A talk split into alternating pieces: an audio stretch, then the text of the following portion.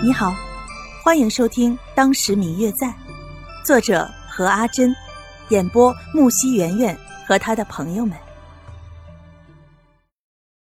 第三百零五集。所以，你就是影子。可是秦羽的话还没有说完，白若秋便打断了他的回忆，似乎对于他的过去并不是特别在意。甚至有些厌烦听到这些内容，而这句话，并不是询问，也不是揣测，而是肯定。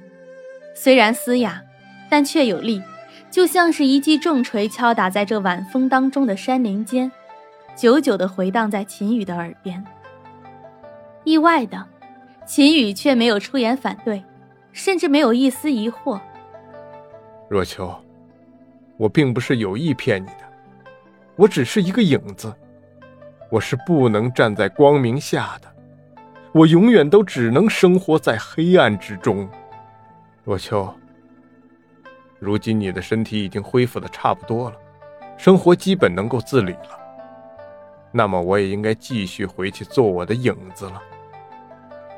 关于之前的事儿，我只能说一句抱歉。话一说完。秦羽果真便走了，那般的决绝似乎没有一丝遗憾与后悔。他的身影很快就隐入了林中，借着天色与树林，很快就看不见了，就像是一道幽灵飘入了黑暗之中，便完美融合，分辨不出了一般。秦羽的身影也消失在了前方。白若秋坐在轮椅上，看着他渐渐离开的背影。一言不发，默默的将自己推回了屋内。其实，对于秦羽的身份，白若秋早就有所察觉，只是一直没有办法将两个人联系起来。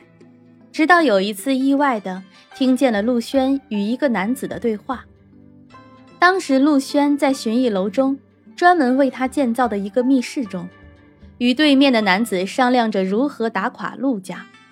帮助陆轩完成杀父之仇，白若秋一直都知道，陆轩有一个秘密的帮手，只是从未见过面，也从来没有想过要去窥探他们之间的秘密。那一次，他本是无意中撞见，本打算离开时，却听见那陌生男子突然开口说话。当听见那声音的时候，白若秋却怎么也提不开自己的脚步。因为那声音分明与之前夜闯他闺房，并且三番五次的要挟他性命的那名陌生而又熟悉的面具男子是同一个人。他经过了刻意变声的声音，却让人始终难以忘记。在那一瞬间，仿佛所有一切不明白的事情都有了答案，就好像一盆凉水从天泼来，将白若秋淋得全身湿透。站在那儿半晌，才冷不防的打了一个冷战，许久才缓缓的拖着沉重的脚步离开了那儿。其实关于陆轩复仇的事，白若秋一直都很清楚，甚至知道陆轩的计划。